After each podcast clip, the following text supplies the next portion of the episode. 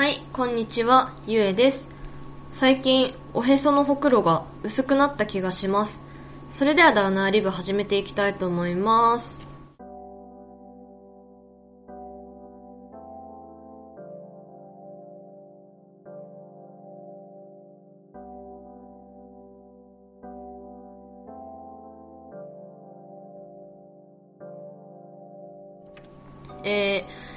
年の12月頃ですかね。ちょうど、あの、初めてのね、ちゃんとしたボーナスが入って、それが、まあ、あの、普段の、まあ、当たり前だと思うんですけど、普段のその給料より高かったので、まあ、うはうはな感じで、あのーほとんど貯金にしたんですけども、残ったお金で、光美容器っていうものをね、ちょっと買ってみました。で、それ何かっていうと、まあ、簡単に言うと、脱毛用の、まあ、機械ですね。で、まあ、手軽に、その、いろんな、あの、そういう機関に、病院とか、そういうミュゼとか、行かなくても自分で脱毛できちゃいますよ、みたいな、そういう感じのものになってて、で、結構、私は高めの買ったんですけども、ちゃんとあの、効果ありそうだなっていう、あの、ブラウンっていうところから出てる、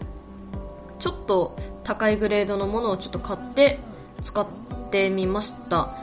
で、その12月後半ですね、下旬頃に届いて、そっからちょうど、まあ、3ヶ月経とうとしてるのかなもう経ったのかなちょっと頭悪いんで計算できないんですけども、まあ、経ったな。これ経ったな。ん ?1 月、2月。いや、経ってないな。経ってないですね。はい、経ってないんで、まだ3ヶ月は経っ、うん、経ってない気がするんですけども、その、実際に使うと3ヶ月目から、あの、だいぶ効果が感じられるようになりますよっていう説明なんですよね。それで最近、あの、まあまだ、まだまだなんですけども、結構その脱毛の効果が出始めてきてるんじゃないかと、うすうす思い始めたきっかけがですね、そのおへその横のほくろだったんですよ。で、あの基本的に脱毛器の仕組みで、その、肌の白い肌とのコントラストで、その、自分のね、その無駄毛をね、黒い無駄毛をね、処理するっていう、そういう感じになってて、色が濃いほど、その、毛の感受性が高いと言いますか、こういうこと言うのちょっとあれなんですけども、まあそういう感じで、あのーまあ色が濃いほど反応しやすいっていう感じで、まあほくろもね、当然のごとく黒いですよ。なので、あのーまあほくろにね、照射せずとも、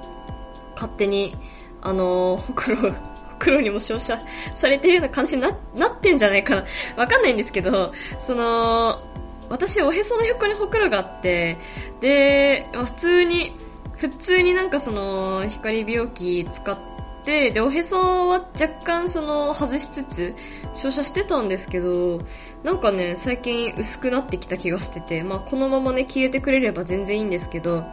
何が怖いって、あの、私、その、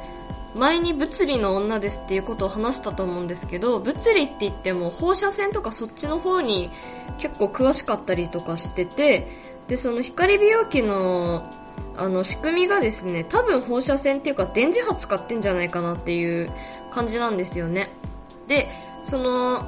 毛だけに、その、ちょっとこっからなんか汚いような汚くないようなよくわかんない話になるんですけども、その、毛だけに反応させるっていうことは、その分、その、X 線みたいに体透過させないっていうことなので、その、皮膚のね、負担が大きくなるわけですよ。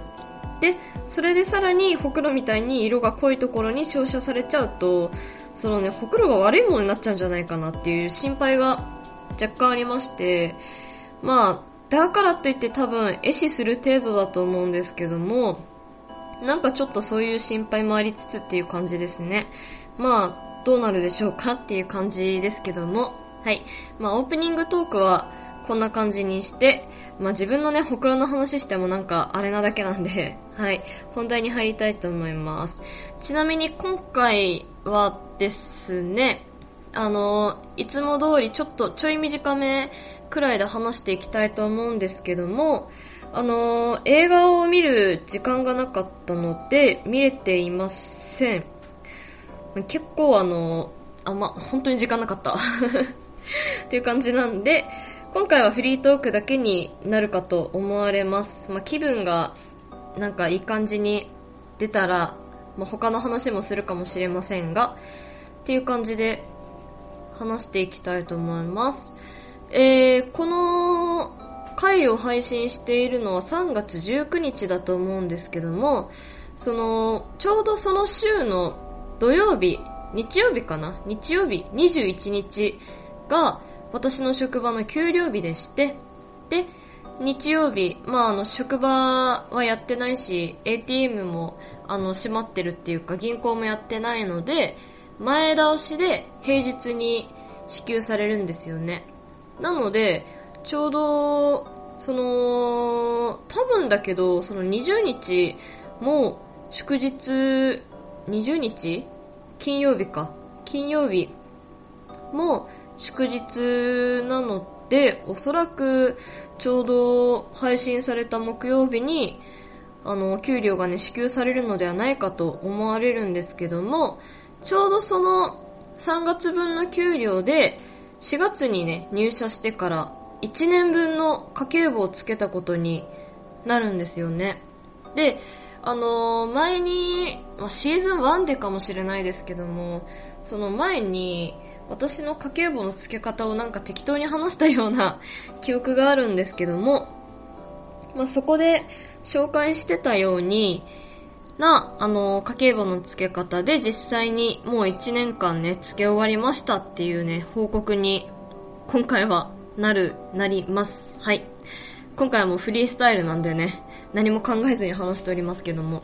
で、実際に1年間通して、そうやって家計簿つけた結果なんですけども、毎月、その、パソコンのエクセル使って管理してて、そのエクセルの毎月分をその、コピーして、英語に、英語のルーズリーフにコピーして、で、ルーズリーフに、あの、収納するみたいな、収めるみたいな感じで記録してたんですけども、まあ、9月あたりからかな。いや、何月 ?11 月あたりかな？くらいから、あの、すっかりコピーしなくなってですね、完全にパソコンだけで管理するようになっちゃいました。一応考えてるのは1年分をまとめてコピーするっていう方法ですね。それで、あの、前の年、その、その分の年のデータを消すみたいな、そういう感じにしようかなって思ってます。で、その、実際にそうやって1年間つけていろいろと、まあ、見返してですね、感じたことは、まあ、お小遣いが、まあ、あるけど、それより過剰にやっぱ使っちゃうよね、みたいな、なんか、そういうところですかね。その、まだ1年目っていうのもあるんですけど、給料の制度があんまり安定してなくて、今年は、なんかそういうお金の管理とかで、あの、職場の不備がね、多かったように感じます。まあ、まだ1年目なんでわかんないんですけども。結構なんか3、3回くらい、あの、給料がちょっと下がります。今まで、今までのミスでちょっと下がりますみたいな感じに言われて、で、今が一番その入社当時よりも給料少ないんで、なんかもう何とも言えないんですけども、で、それで、どんどん給料下がって1ヶ月のお小遣いがその前の月に使ったお金を差し引いたものが、その月のお小遣い、まあ、自由に使っていいお金になるんですけども、その、だいたい1万5千円くらいかな。で、たまにひどい時は1万円ちょいくらいっていう感じで、あの、あんまり安定してなかったです。で、なんで、その、急な、ちょっとした出費っていうかなんかもう、これ絶対ここで買わないとダメだみたいなものを買った時なんかは若干オーバーして、で、次の月の分からちょっと前借りしちゃうみたいな感じになって、それで、それがなんかどんどんずるずると引きずられてって、毎月必ずちょっと前借りするみたいな感じになってたような気がしますね。で、今年2020年になってからは、比較的頑張りました。あんまり、そうだな、まあ、使ってはいたんですけども、それも言うってその大きいお買い物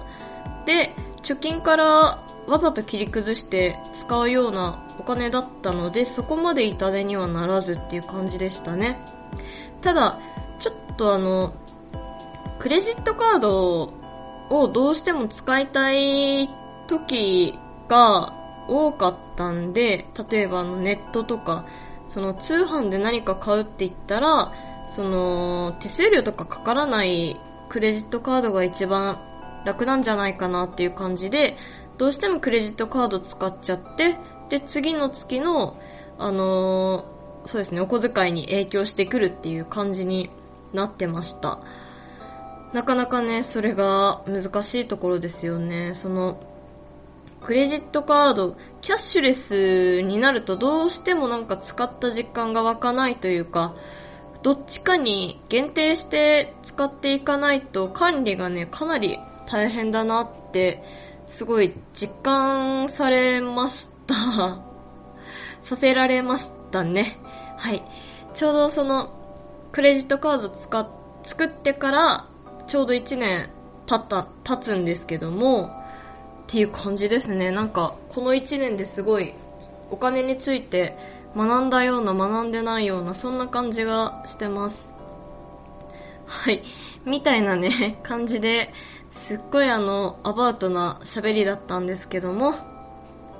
無事1年間家計簿をつけ終わり、来年の目標としては、もうちょっと貯金したいなっていうところですかね。まあ、給料が4月から上がるわけではないので、どうやりくりするかはちょっとこれから考えていきたいんですけども、その無駄な出費を抑えるっていうところに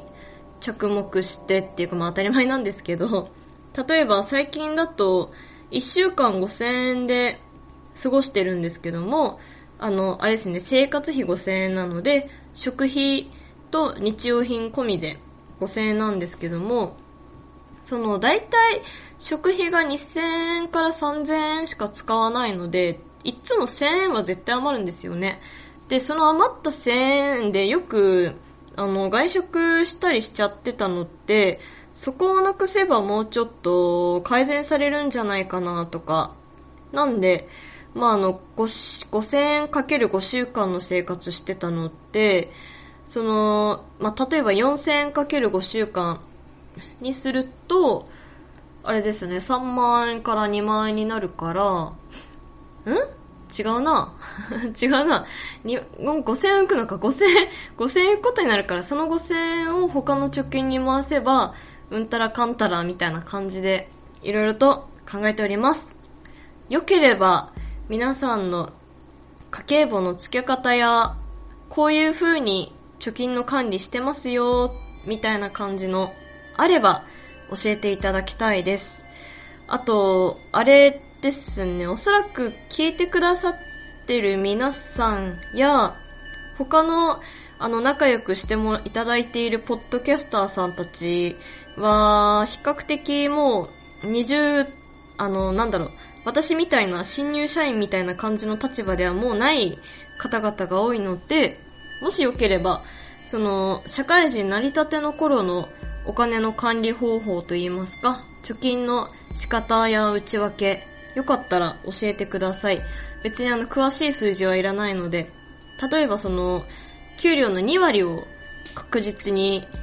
貯金するようにしてますとかね、なんかそういう感じでも全然いいんで、よろしければ教えていただきたいです。よろしくお願いします。えー、メールでも、ツイッターでも、どちらでも大丈夫ですので、ぜひ教えてください。メールの方が、ネームレスゆえ、at mbox.re 詳しい綴りは概要欄に貼っております。で、ツイッターの方ですね、ネームレスゆえで検索したら、多分私のアカウントが出てくると思います。えっと、ハッシュタグなんかつけてね、つぶやいてくれるととても喜びますね。で、そのハッシュタグなんですけども、ゆえの DL、ゆえが温骨心の子、DL がローマ字、大文字になります。はい、みたいな感じでね、話してみたんですけども、最近は、比較的、そうだな、カンペを作って話すようにしてたんですけども、久々にフリースタイルで話してみました。やっぱどうしても、だれちゃいますね。ちょっと、またカンペにしたいと思います。それではさよなら。よろしくね。